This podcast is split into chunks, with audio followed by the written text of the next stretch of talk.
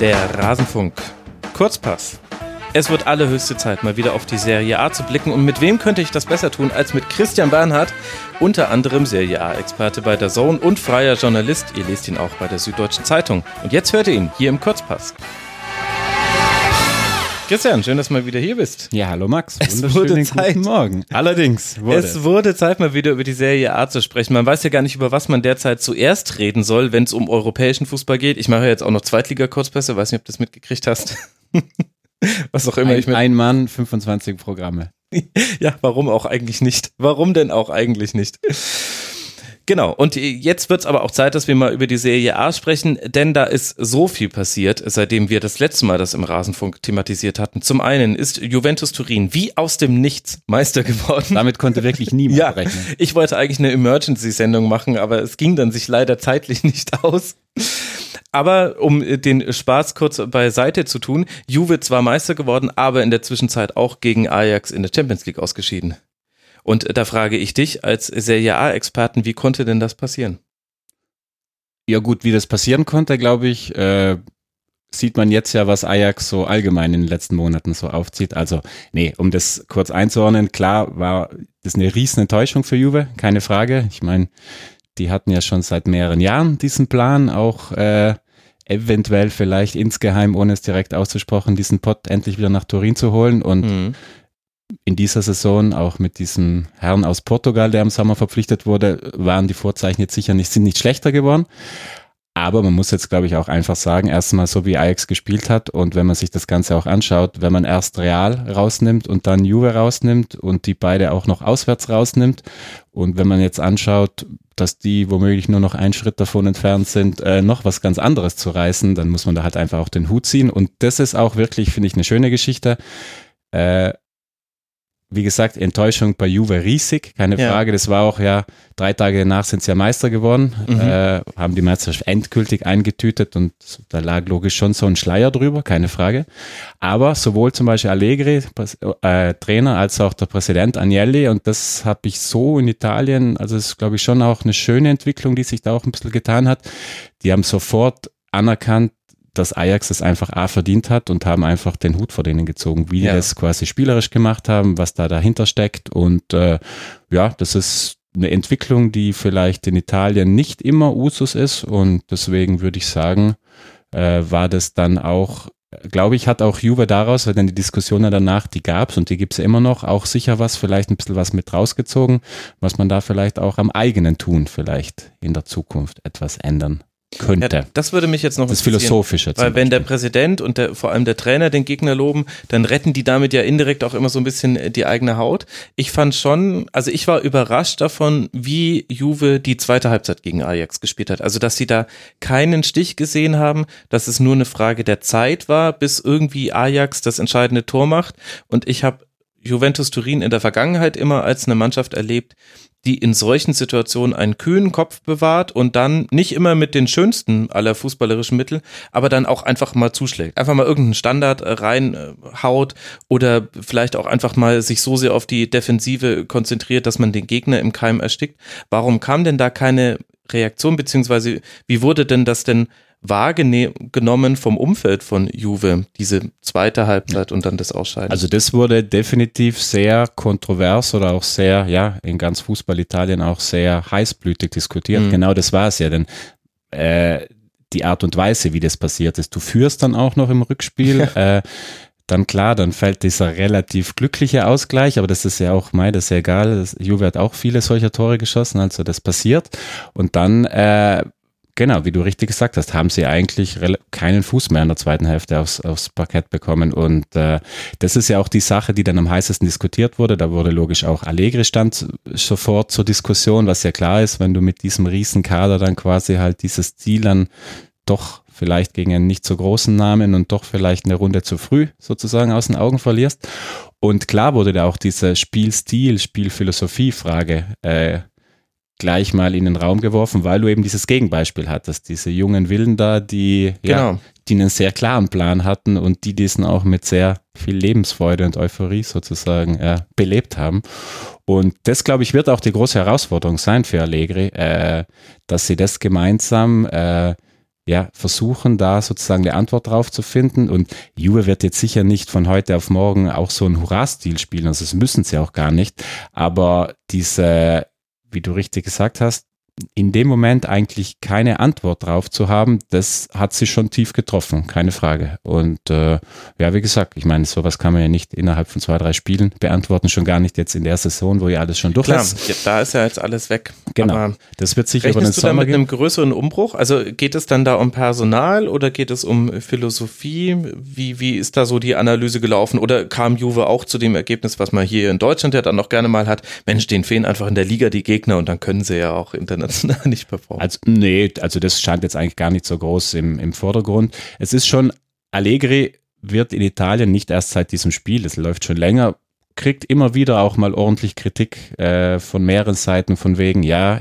ihr gewinnt seit Jahren alles, ja, ihr seid in Italien dominant, aber so eine richtige Spielidee oder was, für was Juve jetzt genau steht, ähm, fragen viele auch, wissen wir jetzt rein spielerisch nicht unbedingt. Und äh, diese Diskussionen wurden logisch durch dieses Resultat nochmal krass befeuert. Man hat auch gemerkt, zum Beispiel jetzt letzte Woche nach Juve gegen In- Inter gegen Juve gab es einen ziemlich offenen Disput von Allegri mit einem TV-Experten, die sich vor laufender Kamera, ja, schon ziemlich offensiv behagt haben. Also man merkt, da ist noch viel Nervosität da und Mhm. Allegri fühlt sich da auch manchmal so ein bisschen in die Ecke getrieben, weil er dann halt immer kommt, ja Jungs, schaut euch mal an, was ich gewonnen habe. Ja. Und für mich, äh, also für mich ist es entscheidend, wenn man am Ende gewinnt, dann, also diese Frage stand schon länger im Raum und die bekam jetzt logisch neues Futter, keine Frage. Und da wird sich jetzt definitiv zeigen, klar, es werden Namen diskutiert, äh, also Rie- weil, um zurückzukommen, also einen Riesenumbruch sehe ich bei Juve nicht. Hm. Ähm, aber es werden sicher ein paar Stellschrauben gedreht und vielleicht gerade auch, was dieses spielerische Element, gerade im Mittelfeld vielleicht, darf auch versucht, sozusagen ein bisschen neuen, ja, neuen Drive reinzubekommen. Allegri hat zum Beispiel schon angekündigt, jetzt in den letzten Spielen so ein bisschen zum Beispiel Bernardeschi und auch Cancelo, wo man jetzt nicht unbedingt damit rechnen würde, im Mittelfeld testen zu wollen, weil er ihnen da Mhm. zutraut, so auch auf der Achterposition, auf der Halbposition, das bisschen äh, zu spielen. Also er macht sich definitiv Gedanken, der ganze Verein macht sich Gedanken und im Idealfall würde ich mal sagen, aus Jubelsicht, wenn sie da die richtigen Schlüsse daraus ziehen und vielleicht auch wirklich sehen, was ja auch vielleicht mit einer ganz krassen oder halt mit einer klar definierten Spielidee möglich ist, vielleicht äh, kann man da aus dieser ja schweren Niederlage ja vielleicht dann auch mittelfristig was, was Gutes rausziehen. Ja. Müsste man jetzt auch mal dann ins Detail gehen. Also da bin ich sehr gespannt. Es wäre, das ist jetzt eine Arbeitsthese, die ich habe. Ich glaube, es wäre aber der erste Verein, bei dem Cristiano Ronaldo spielt, der für eine klare Philosophie steht, die darüber hinausgeht, bring den Ball irgendwie zu ihm nach vorne, egal ob in der Luft oder tief. Versuch ihn irgendwie ins Eins gegen Eins zu bringen. Ja, also ich, ich würde mal sagen, jetzt in diesem einen Juve-Jahr, ähm, ich würde gar nicht sagen, dass Juve wirklich alles komplett auf Ronaldo ausgelegt hat. Also ähm, habe ich so nicht gesehen. Was aber Fakt ist, und da braucht man sich auch nur die Statistiken anschauen, ich glaube, ich, ich bin mir jetzt nicht zu 100% sicher, aber zu 90%, dass Ronaldo die letzten vier Champions League-Tore von Juve in dieser Saison geschossen hat, die sie allgemein geschossen haben. Und äh, oder die sie überhaupt geschossen haben, oder fünf sogar. Ähm, dann ist logisch auch die Frage, ja gut, alles allein kann der gute Mann halt auch nicht machen. Also es wäre halt schon auch ganz praktisch, gerade weil ja bei Juve schon auch noch ein bisschen an Qualität ja was noch rumläuft, wenn da halt auch ein bisschen Unterstützung käme, sozusagen, wenn man jetzt nur ums Mhm. reine, reine Abschluss äh, sozusagen reine Abschlussqualitäten sprechen. Also ähm, Ronaldo hat sich da wunderbar eingefügt. Viele sehen, klar, viele sehen jetzt die Tore, hat aber auch gerade am Anfang der Saison oder mitteldrin auch sehr viel, hat gut harmoniert, hat auch viele Tore vorbereitet. Also ich habe ihn jetzt gar nicht so als den großen äh, Ego-Zocker wahrgenommen oder Mhm. der, um den sich alles drehen muss. Fakt ist, das soll auch keine Ausrede sein, das hat auch Juve gleich gesagt, aber in der entscheidenden Phase haben dann, dann halt doch auch ein paar offensiv Leute gefehlt, so wie Quadrado, wie Mandzukic, wie Douglas Costa, die sicherlich auch ganz gut getan hätten. Das soll aber überhaupt nicht als Ausrede Hm. gelten. Ja, gut, anderen Mannschaften fehlen auch äh, äh, sehr wichtige Spieler. Also ähm, aber es waren ein paar Optionen weniger und gerade zum Beispiel so das Tempo von Douglas Costa, das hat man im Hinspiel gesehen, als er reinkam.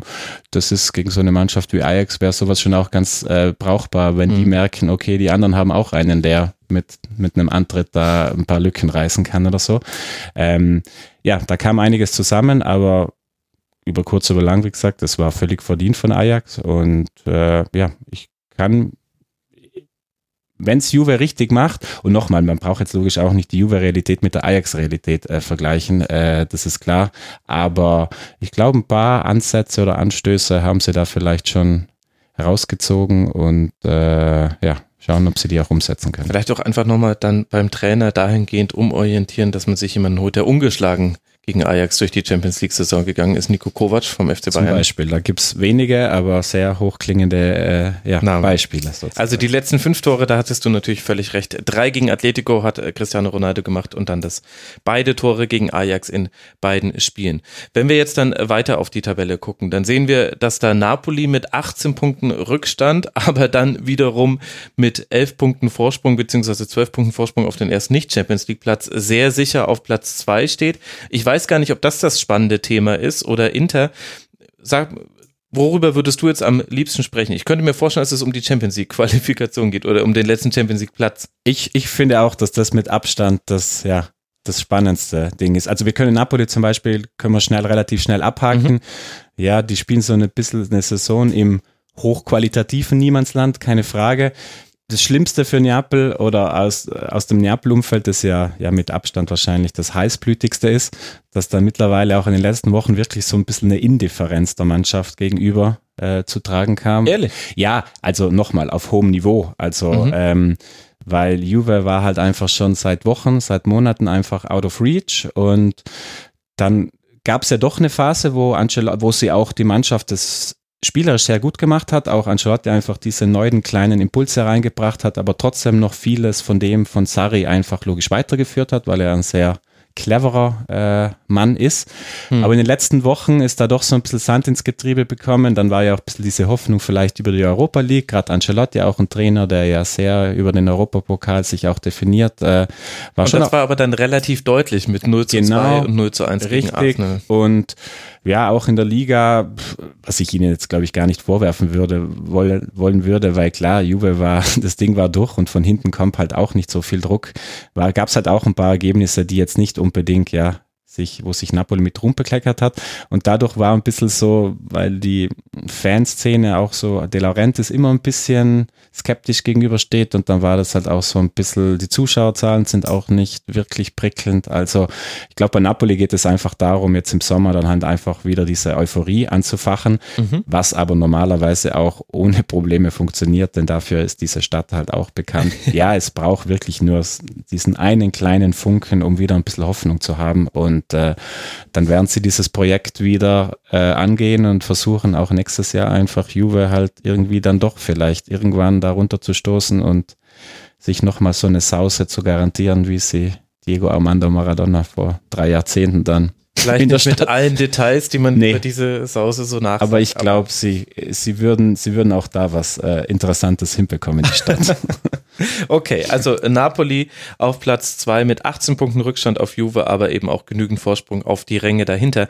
Dann folgt auf Rang drei Inter. Die sind die einzigen, die gerade so ein kleines Pösterchen mhm. haben, was die Champions League Plätze angeht, aber es ist klein. 62 Punkte und um kurz das Tabellenbild vollständig zu machen für die Hörerinnen und Hörer da draußen, Platz 4 Atalanta, das ist der letzte Champions League Platz, 59 Punkte. Platz 5 aktuelle Roma, 58 Punkte. Platz 6 äh, Turin, 56 Punkte geteilt mit 56 Punkten auf Platz 7 mit Milan und Lazio hat 55 Punkte. Das heißt, vom Champions League Platz Nummer, ja, nehmen wir ruhig Inter mit rein. Vom dritten Platz mit 62 Punkten bis zum achten Platz, für den du dann gar nichts mehr bekommst, auch keine Euroleague, liegen sieben Punkte.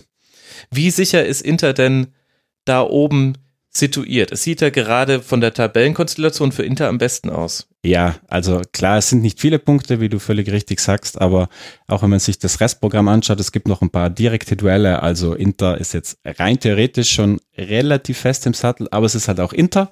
Und äh, deshalb. Was soll denn das heißen? ja, das äh, Inter hat nicht umsonst äh, in Italien Pazza Inter, also das verrückte Inter. Also äh, das sollte man sich nie allzu sicher sein. Nee, okay. aber ähm, ich glaube jetzt schon, die haben, muss man auch fairerweise sagen, da gab es ja auch, äh, wurde ja in den letzten Monaten oft nicht unbedingt über gespielten Fußball diskutiert, sondern mehr über Geschichten drumherum.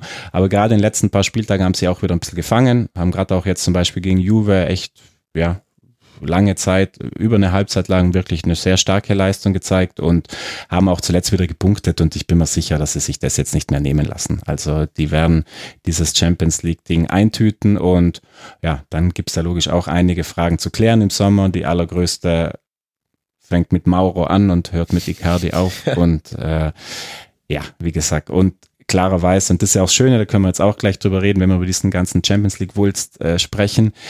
Es tut sich auch einiges auf den Trainerbänken von mehreren Mannschaften und da ist so ein Name, nämlich der von Antonio Conte, der so ein bisschen über diesem ganzen Kosmos ah, schwebt. Okay. Äh, da gibt's einige Berührungspunkte. Es wird so ein bisschen sozusagen der Kronprinz wahrscheinlich werden, der dann womöglich da alles Mögliche ein bisschen verschiebt. Und äh, da gibt's echt, also auch über die Saison hinaus, glaube ich, Richtung Sommer wird's da echt einige interessante Wendungen geben. Spannend. Dann lass uns doch mal auf die Mannschaft gucken, die aktuell auf dem Champions League Platz liegt, nämlich Atalanta, die jetzt auch schon seit ewigen Zeiten einen Lauf eigentlich haben. Also aus den letzten sechs Spielen zum Beispiel vier Siege, zwei Unentschieden, keine Niederlage, sind die Mannschaft, bei der man immer hingucken kann. Das haben wir ja auch schon häufig genug hier in den Serie A Kurzpässen thematisiert. Also aktuell hat man 109 Tore gesehen, wenn man Spiele mit Atalanta sich angeguckt hat. 68 haben sie geschossen, 42 kassiert. Also da geht nach vorne und nach hinten was. Das wirkt so ein bisschen, als wären die diejenigen, die von hinten nach oben geschoben haben und damit alle anderen Vereine unter Stress setzen. Siehst du meine Augenbrauen so ein bisschen bling bling machen? ja. Äh, also ich, also ich, ich sehe vor allem deine Augen funkeln. Ja, also ich muss, also was Atalanta da jetzt mittlerweile ist ja nicht nur diese Saison, das ging ja letzte Saison auch schon los. Also was die da abreißen, das ist schon würde ich mal sagen, ganz, ganz großes Kino. Also mhm. was, äh, was die Eigentümerschaft, äh, Präsident Percasse heißt es, auch sein Sohn ist Sportdirektor, das ist, die sind, die stammen aus Bergamo, das ist alles sehr verwurzelt da sozusagen, okay. zusammen mit Gasperini eben, dem mhm. großen Architekten auf der Bank, also was die da jetzt wirklich auch eben, wie gesagt, weil das ist ja nicht eine Ausreißersaison, sondern es hat sich ja wirklich peu à peu angekündigt. Und wenn man die letzte Saison schon Europa League. Genau, wenn man sich zurückerinnert, hat glaube ich zwei Minuten am gegen Dortmund gefehlt, mhm. um die rauszunehmen in der K.O. Runde. Also ähm, das ist schon, also es ist echt beeindruckend, was die, die, was die da leisten. Denn ich finde, was ich so, was ich so beeindruckend finde, du hast sie angesprochen, sie haben zusammen mit Juve den besten Sturm. Mhm. Also sind jetzt defensiv nicht ganz so stabil, aber ähm, Gasperini hat es geschafft, was ich so in Italien, ja, würde ich sagen, in dieser Intensität, glaube ich, lang nicht mehr äh, gesehen habe. Also Gasperini ist einer dieser, also hoch angesehener Trainer in Italien schon seit vielen Jahren. Also der hat auch sozusagen das taktische Handwerk, all diese positiven Eigenschaften, die ja italienischen Trainern oft zugewiesen werden, die bringt er alle mit. Das ist ein klarer Plan. Die Jungs auf dem Platz wissen ganz genau, was sie zu tun haben. Mhm. Das ist alles organisiert. Aber, und jetzt kommt der Punkt, der hat dann noch ein neues Element mit reingebracht oder das Ganze mit einer brutalen Intensität sozusagen gepaart oder gefüttert. Mhm. Oft äh, ist ja vielleicht dann viel auch manchmal, wenn man es jetzt negativ sehen will, was ich gar nicht so empfinde, aber wird vielleicht manchmal so, wird ein bisschen so wie auf dem Schachbrett, viel verschoben und so. Das Ganze muss vielleicht nicht immer unter dem höchsten Tempo sein. Aber wenn du dir ein Atalanta-Spiel anschaust, da ist eben, wie gesagt, da ist diese Struktur, ist klar zu erkennen, die ist da, aber das Ganze ist in höchstem Tempo mit aggressiv, positiv äh, gemeint, Aggressivität, Intensität, da wird angelaufen als Gegner. Du hast keine ruhige Sekunde, die laufen dich von allen Seiten an. Wenn es Ballgewinne gibt, schwärmen die aus. Also es ist wirklich, ich kann es jedem nur ans Herz legen. Schaut euch mal ein Atalanta-Spiel an. Also das ist wirklich ähm, alleine dieser Saison. Ich habe mehrere Atalanta-Spiele auch kommentieren dürfen. Ähm, es gab nicht ein nichts eins, wo ich gesagt habe danach, ja gut, das war jetzt halt ein Fußballspiel, sondern da war immer so viel Rabatz im Positiven. Klar, dann sind auch manchmal so kleine Jugendzünden, dann lassen die viel liegen und so, aber ja. wie die immer weitermachen, was die sich rausspielen, die sich den Kopf nicht hängen lassen, das ist wirklich, also vom Charakter und auch einfach, ich würde einfach Intensität drüber schreiben, also wirklich ganz, ganz großen Respekt, was die da abfeuern mit Duvan Zapata aktuell einen der besten Torjäger der Liga mit 21 Toren, aber auch dahinter hört es jetzt nicht so wahnsinnig schnell auf. Also ist einfach eine offensiv starke Mann. Ja, das ist ein Kollektiv und das geht schon damit los. Da, da schalten sich auch die Innenverteidiger zum Beispiel sehr oft, also nicht nur bei Standards, dass die mit vorgehen, der Klassiker, sondern da siehst du auch wirklich oft, welche aus der Dreierkette dann am gegnerischen Strafraum rumturnen, um da auch nochmal spielerisch sozusagen einzugreifen. Also die mhm. haben relativ spielstarke Innenverteidiger auch, die ja. dann auch wirklich den letzten Pass Pass auch teilweise oder im vorderen Drittel auch noch mit eingreifen. Äh, das ist also, das ist wirklich ein Konstrukt, das ja einfach schön anzuschauen ist und wenn man das mit den Mitteln halt jetzt einfach vergleicht, das ist ja immer noch Atalanta und wenn die da jetzt da mit Inter, Roma, Milan äh, einfach da wirklich die ganze Saison jetzt schon mithalten und man darf ja nicht vergessen, sie stehen noch im Coppa Italia Finale. Also äh, die haben, also die können eine, also die Saison ist ja eh schon Wahnsinn, aber die können da was richtig, richtig Großes jetzt halt noch in diesen letzten Wochen äh, einfahren. Also wirklich, ist ja ein bisschen die Eintracht Frankfurt Situation der Serie A, ne? Ja, also wie gesagt, es, du wirst auch, glaube ich, wenig Leute finden, die in Italien, die, äh, also Atalanta hat wirklich wirklich auch vielen so ein bisschen wieder so ein Lächeln ins Gesicht gezaubert, weil wie gesagt, weil das ja auch mit Ansage kam. Das ist ja nicht so einfach plötzlich wie plötzlich, oh, wir sind jetzt hier und wir wissen nichts, sondern da steckt Struktur dahinter. Äh, Zapata zum Beispiel hast du angesprochen, äh, ja, das ist der, der das dann finalisiert. Der hat, glaube ich, vor kurzem war der mal hatte der die Statistik, im Kalenderjahr 2019 hatte nur Messi öfter in der Liga getroffen als er. Also das ist einer, der hat, glaube ich, erst im Dezember angefangen mit dem regelmäßigen Tore schießen und jetzt steht er bei 21. Also das, äh, ja, also wirklich eine richtig schöne Geschichte und auch mit einem kleinen deutschen Beitrag, denn Robin Gosens ist eben auch einer von diesen, die da gerade eben die auf Außen, wo er ja auch beheimatet ist, die machen da richtig schön Meter und äh, ja, ist halt auch einer von denen, die vielleicht, die man nicht auf der Rechnung hatte bis vor ein, zwei Jahren, aber die ja. eben auch, und das ist auch das Schöne, die haben halt allein, ich glaube, Atalanta hieß es jetzt mal kurz, vor kurzem eine Studie bei der Gazzetta, die haben den Marktwert des, der Mannschaft in dieser Saison verdoppelt. Und äh, diese ganzen Derons und so, das sind Hattebür, das sind holländische Nationalspieler mittlerweile, die haben auch schon gegen Deutschland gespielt. Hm. Also da ist auch Qualität dahinter. Freuler im Zentrum, Schweizer Nationalspieler. Also, und das haben die aber sozusagen aus sich selbst rausentwickelt. Also ich kann nur jeden Hut, der bei mir rumliegt, davor ziehen. Da, da hat man jetzt schon einen Eindruck von bekommen. Wenn wir jetzt gucken, gegen wen Atalanta noch spielt, weil die große Frage ist ja, trägt sich das denn noch bis zum Ende oder könnte dieses Konstrukt daran zerfallen, dass man vielleicht nicht die Champions League erreicht und dann ja auch gewisse Spieler nicht halten kann? Also da würde ich jetzt auch eine Parallele zur Eintracht Frankfurt ziehen wollen. Dann sehen wir, okay, es geht auswärts gegen Lazio. Das sind eben die, die am dringendsten Punkte brauchen. Die sind gerade am weitesten entfernt von den internationalen Plätzen. Dann zu Hause gegen Genua, auswärts bei Juve und zu Hause gegen Sassuolo. Wie würdest du das einordnen? Du kennst ja auch die Restprogramme der anderen besser. Wie gut sind die Chancen, dass Atalanta da seinen Pünktchen Vorsprung irgendwie über die Runden bringt, ja. Ja, erstens mal, und das ist auch schön, das haben die auch relativ offensiv gesagt, also jetzt überhaupt nicht arrogant, sondern halt einfach, ja, seit letzten Wochenende haben wir es einfach selbst in der Hand mhm. denn das liegt jetzt an uns. Ähm, und das sagt auch ein bisschen was aus. Also sie verstecken sich da jetzt nicht so hinter von wegen, also auch selbst vor ein paar Wochen, als sie noch ein paar Punkte Rückstand haben, ist immer so ein bisschen mitgeschwebt, ja, wir versuchen da schon noch ranzukratzen. Also es sagt auch viel über das Selbstverständnis aus. Ja. Ähm, ja, klar, das Restprogramm, aber das Schöne ist, es gibt, äh, du hast Juve angesprochen, Juve hat eine, spielt an den letzten vier Spieltagen gegen drei dieser Kandidaten. Also die haben jetzt am Wochenende das Derby gegen Turin, äh, dann spielen sie auch noch gegen die Roma, gegen Atalanta. Es gibt auch noch andere direkte Duelle, also sich da jetzt irgendwie eine Prognose zu wagen, finde ich sehr, sehr schwierig ich traue es Atalanta definitiv zu, weil die schweben einfach auf so einer Welle, aber diese Welle ist jetzt nicht nur rein euphorisch bedingt, sondern wie gesagt, da gibt es ein fixes äh, Fundament. Mhm. Aber äh, ich sehe jetzt keinen Grund, also ich glaube jetzt nicht, dass die jetzt plötzlich auf der Ziellinie, äh, Ziellinie einbrechen werden. Die Frage ist logisch immer, was macht auch die Konkurrenz? Klar, wenn, wenn da jetzt die Roma oder Milan doch sich entscheiden sollte, alle vier Spiele noch zu gewinnen, dann wird es logisch schwer, auch für Atalanta, keine Frage.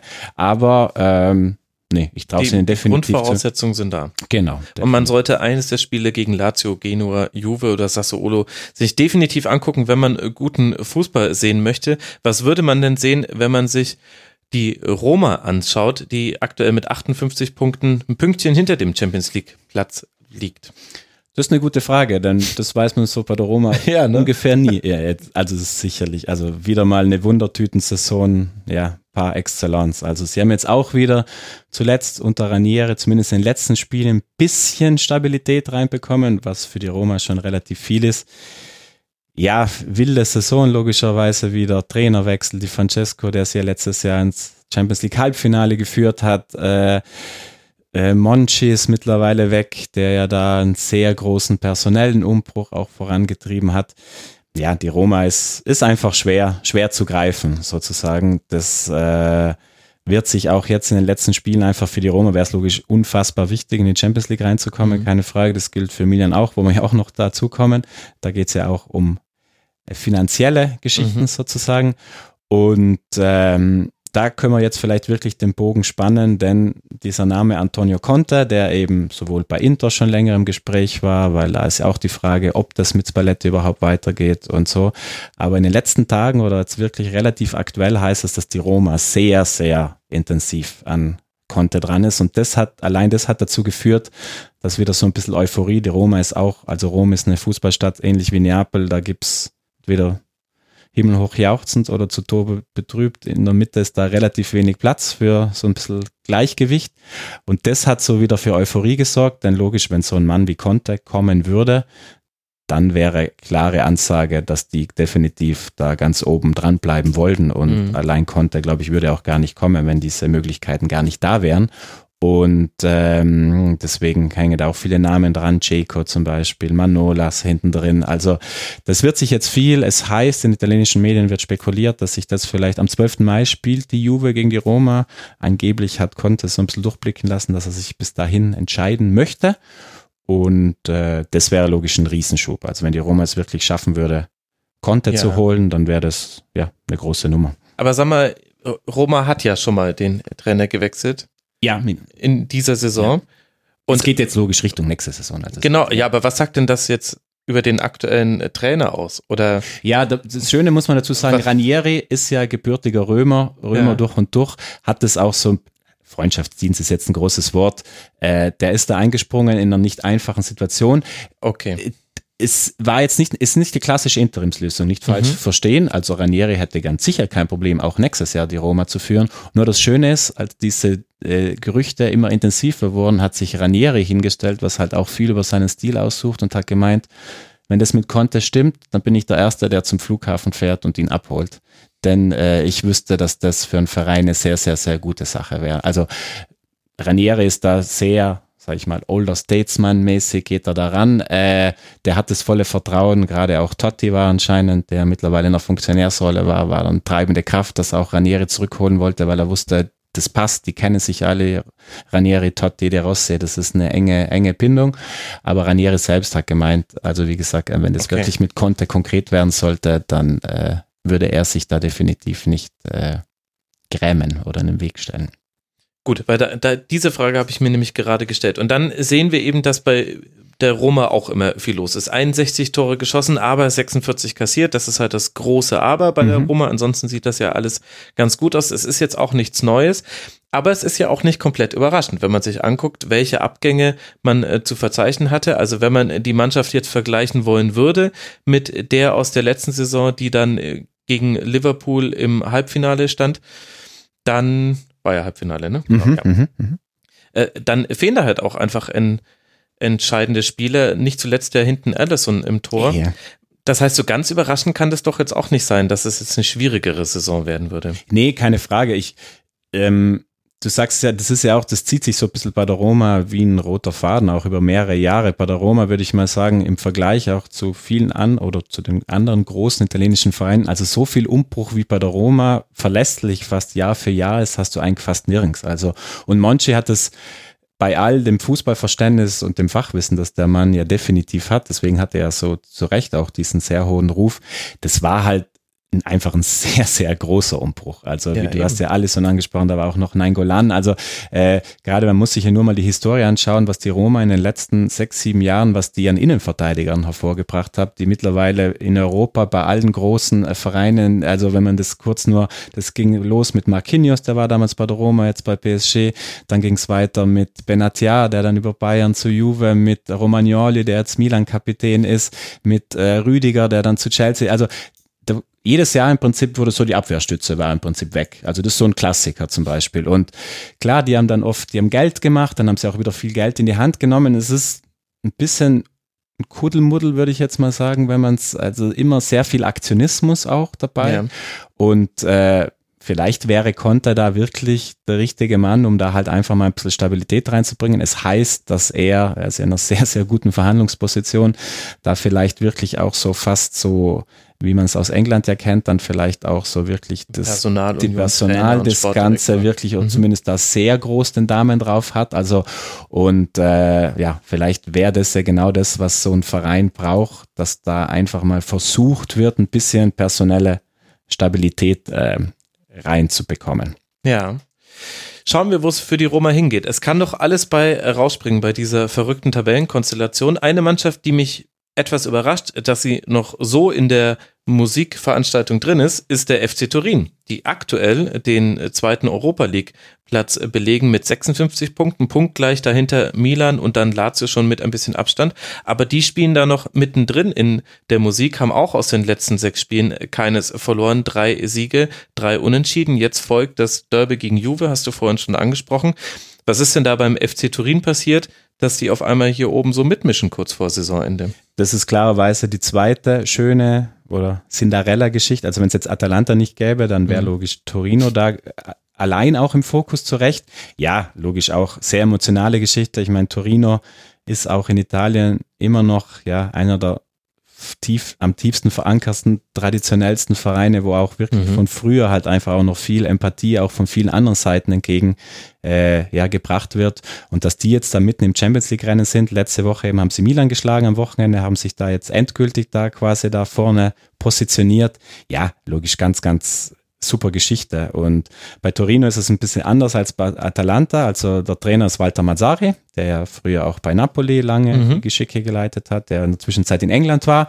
Und das hat sich einfach gefunden. Das, da, das passt wunderbar die spielen, bauen auf eine unfassbar starke Defensive. Also ich glaube, sie haben die zweitbeste Verteidigung mhm. der Liga oder so, nur ein paar Gegentore weniger als, als Juve. 29 Gegentreffer Gen erst. Genau, also, also stehen wir hinter genau, Inter und Juve. Stehen wirklich sehr kompakt als Mannschaft, sind auch als Mannschaft sehr unangenehm zu spielen, weil sie eine sehr robuste Mannschaft sind, körperlich stark. Also die die beschäftigen dich auch sozusagen abseits des Balles. Das ist nicht angenehm, gegen die zu spielen. Und äh, kommt auch sehr viel über Laufbereitschaft, über Intensität. Und mit Bellotti, mit dem Kapitän, äh, der ja vielleicht letzte Saison so ein bisschen Abfall hatte, wo, der ja in den Jahren davor auch sehr regelmäßig getroffen hat, der kam jetzt auch wieder und ähm, ja, wirklich eine sehr, sehr schöne Geschichte. Also äh, jetzt, du hast es angesprochen, am Freitag gibt es das Derby gegen Juve, am Tag darauf ist äh, Jahrestag von, von, von dem Flugzeugunglück vom Grande Torino damals in Superga mhm. eben, wo ja auch, also das Ganze, gerade auch Turin, da funkelt es momentan schon sehr, weil das wäre logisch eine Riesennummer, wenn, wenn die das, wenn die, also klar, Europapokal wäre schon ein großes Kino, aber wenn die wirklich auch noch da am Ende in die Champions League noch reinspringen sollten, dann wäre das logisch eine unfassbar emotionale Geschichte. Und Torino ist ja eh der Verein, auch der in der Stadt so ein bisschen noch tiefer verankert ist. Und äh, deswegen ist das, ja, wie gesagt, also auch Respekt, was die da aufgezogen haben. Äh, anders als Atalanta eben aus einer gesicherten Defensive, aber sehr unangenehm zu spielen und äh, eine Mannschaft, die sich da wirklich reingearbeitet hat, sozusagen. Und das Quäntchen, was, was fehlt, scheint ja die Offensive zu sein. Ich sehe 14 Unentschieden.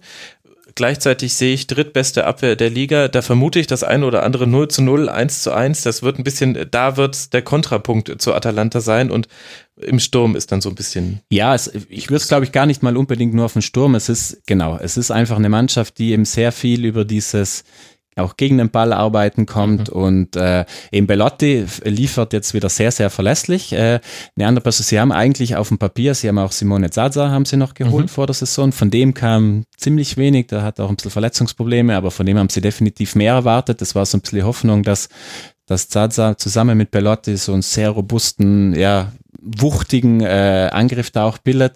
Wie gesagt, Zaza ist definitiv ein bisschen dahinter geblieben und dann hing halt doch oft viel an Belotti und an seinen Toren und die kommen jetzt auch, äh, gerade auch wieder sehr verlässlich. Aber äh, klar, jetzt alles allein schultern ist jetzt auch nicht unbedingt einfach. Aber wie gesagt, äh, Torino macht es halt einfach sehr genau über diese Kompaktheit und ja, wie du es richtig gesagt hast, das klappt dann halt auch nicht immer, dass du das da eine Tor mehr schießt und dann mhm. gibt's dann halt oft auch ein 1-1 oder halt eben auch ein 0-0 und ja, klar könnte das am Ende dann könnten die paar Pünktchen fehlen, ja, keine Frage. Ja, natürlich, aber das sind halt äh, zwei Unbekannten mit Atalanta und bei äh, Torino ja noch äh, viel mehr. Die haben nichts zu verlieren. Klar. Im Gegensatz äh, zu zwei Mannschaften, über die wir jetzt noch sprechen müssen, nämlich ja unter anderem Milan, die durch diese Niederlage jetzt eben rausgerutscht sind, aktuell zwar punktgleich mit äh, Turin, aber aktuell nicht mal Europa League spielen würden.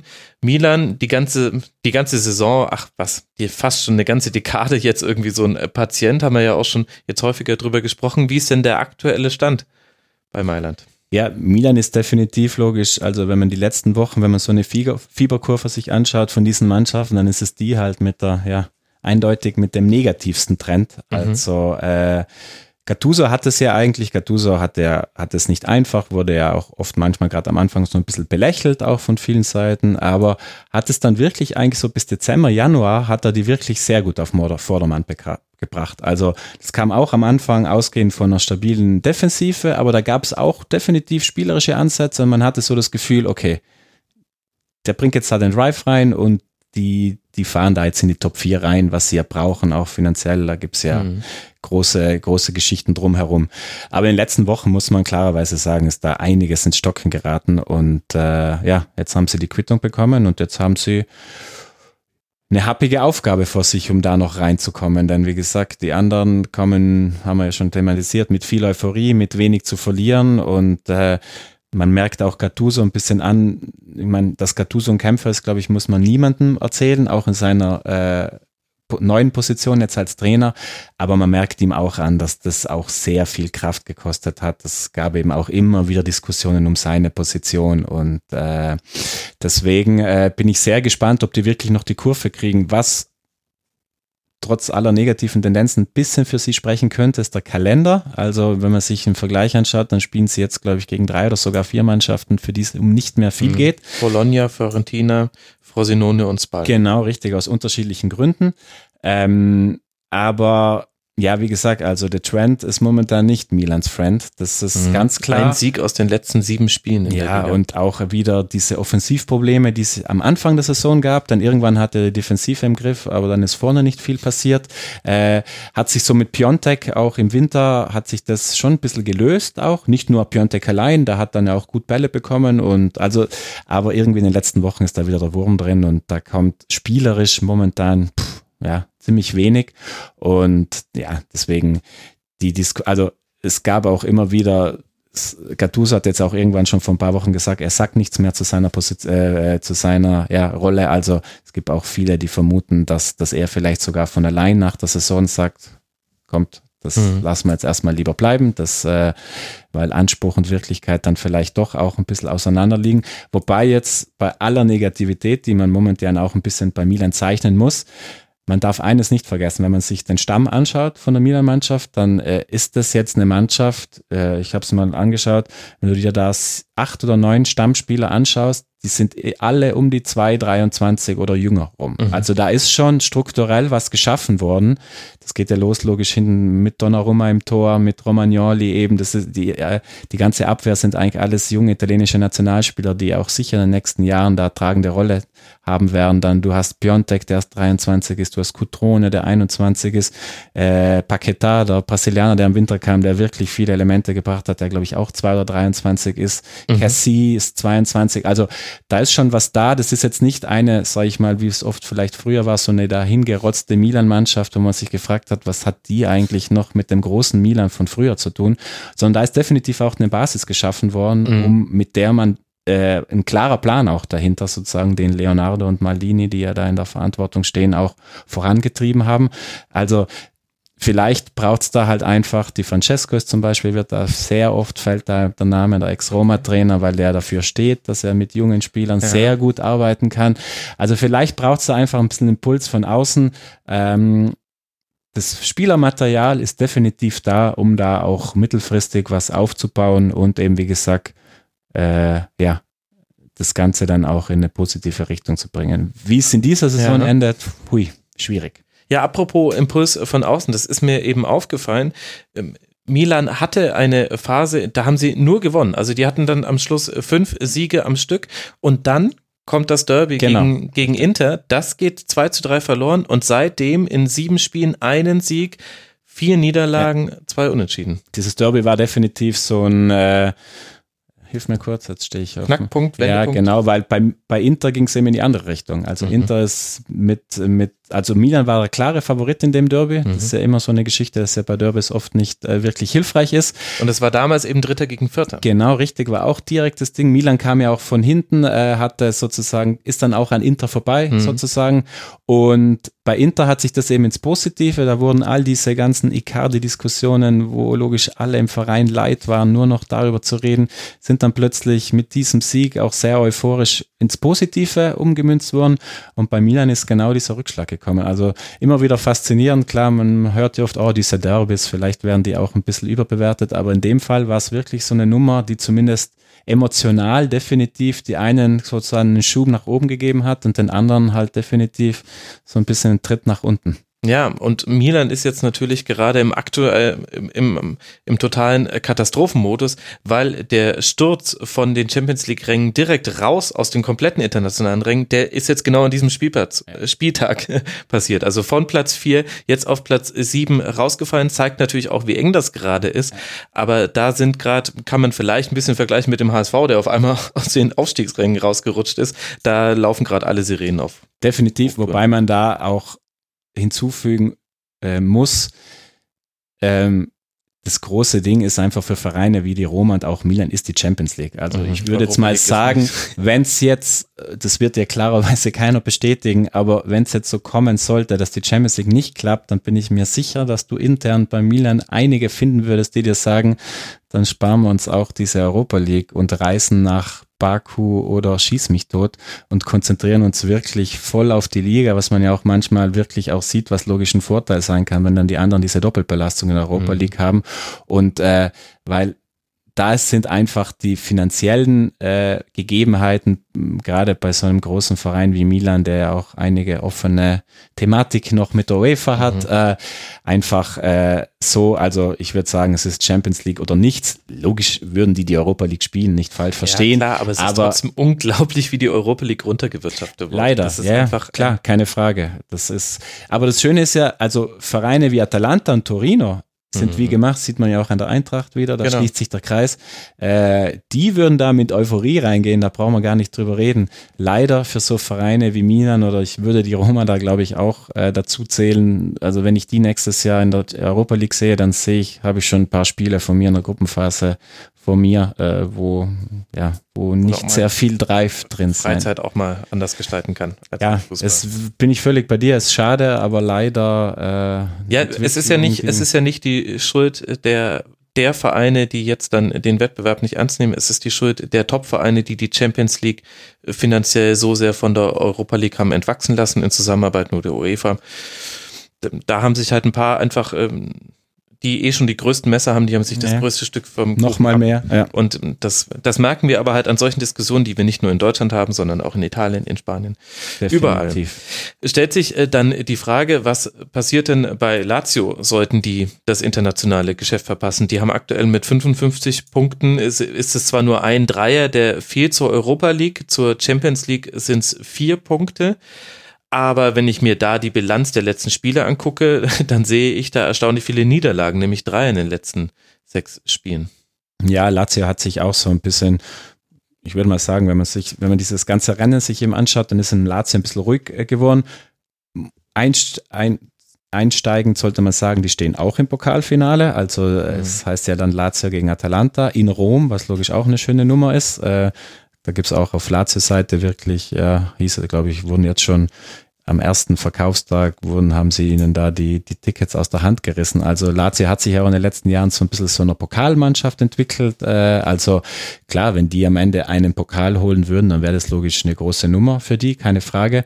Ähm, ja, ist auch so ein bisschen, ich weiß nicht, so ein bisschen Sand ins Getriebe reinbekommen. Also Lazio, die großen Namen, die da ja definitiv da sind, zum Beispiel Milinkovic, Savic und so, Luis Alberto, auch Al Immobile mit Abstrichen. Also Milinkovic Savic spielt eine für seine Verhältnisse sehr unauffällige Saison. Also mhm. da war ja am Anfang dieses, okay, da war die WM und viel Aufmerksamkeit. Das äh, äh, dachte man vielleicht am Anfang, dass sich das vielleicht erstmal ein bisschen zeitlich fangen muss, aber da kam danach jetzt auch nicht wirklich so viel.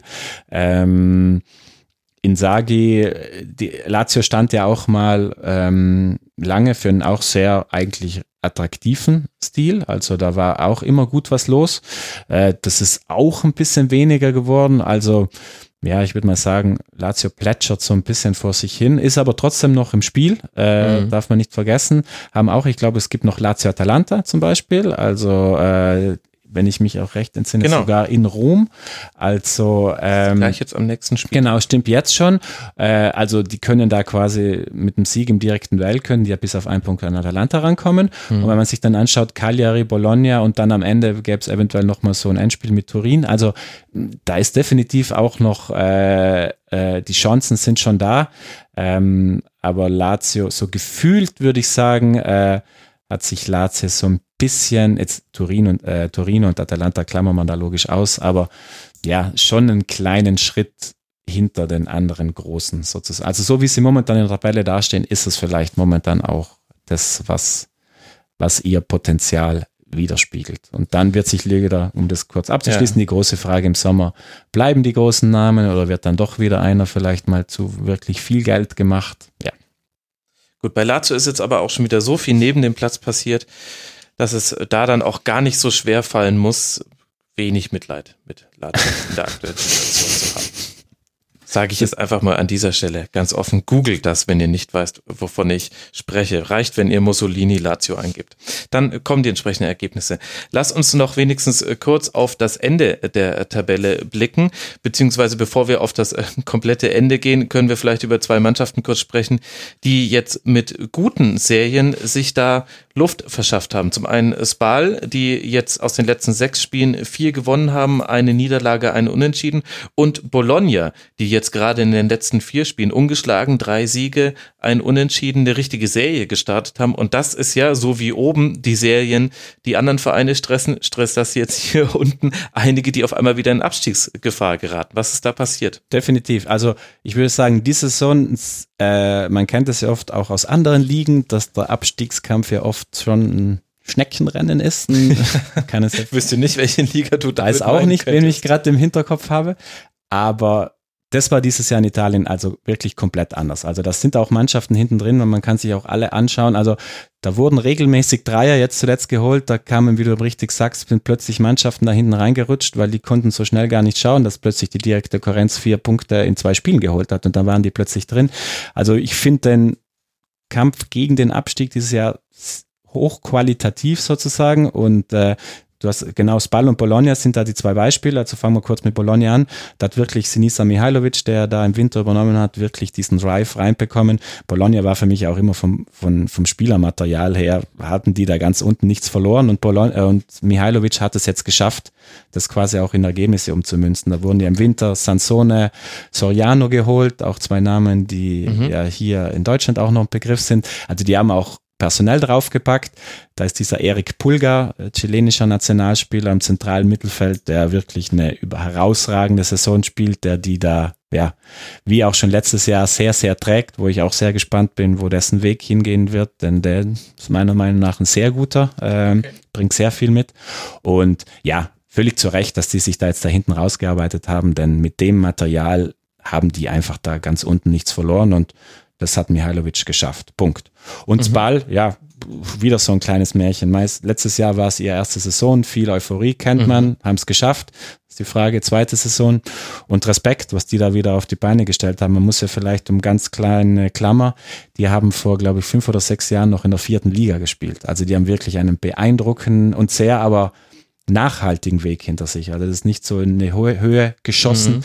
Die haben ein kleines eigenes Stadion. Also da stimmt einfach sehr viel. Äh, da ist sehr viel immer noch, da gibt es immer noch Spieler, die in der vierten Liga gespielt haben, die heute jetzt auch noch da im Kader stehen und auch noch spielen. Also das ist zum Beispiel dieser Manuel Lazzari, äh, auch der ist mittlerweile italienischer Nationalspieler geworden. Der wird von Napoli umgarnt, von sehr vielen italienischen großen Vereinen. Ancelotti ist anscheinend großer, äh, großer Bewunderer oder halt soll einer sein, der wirklich nachhaltig da auch Druck macht.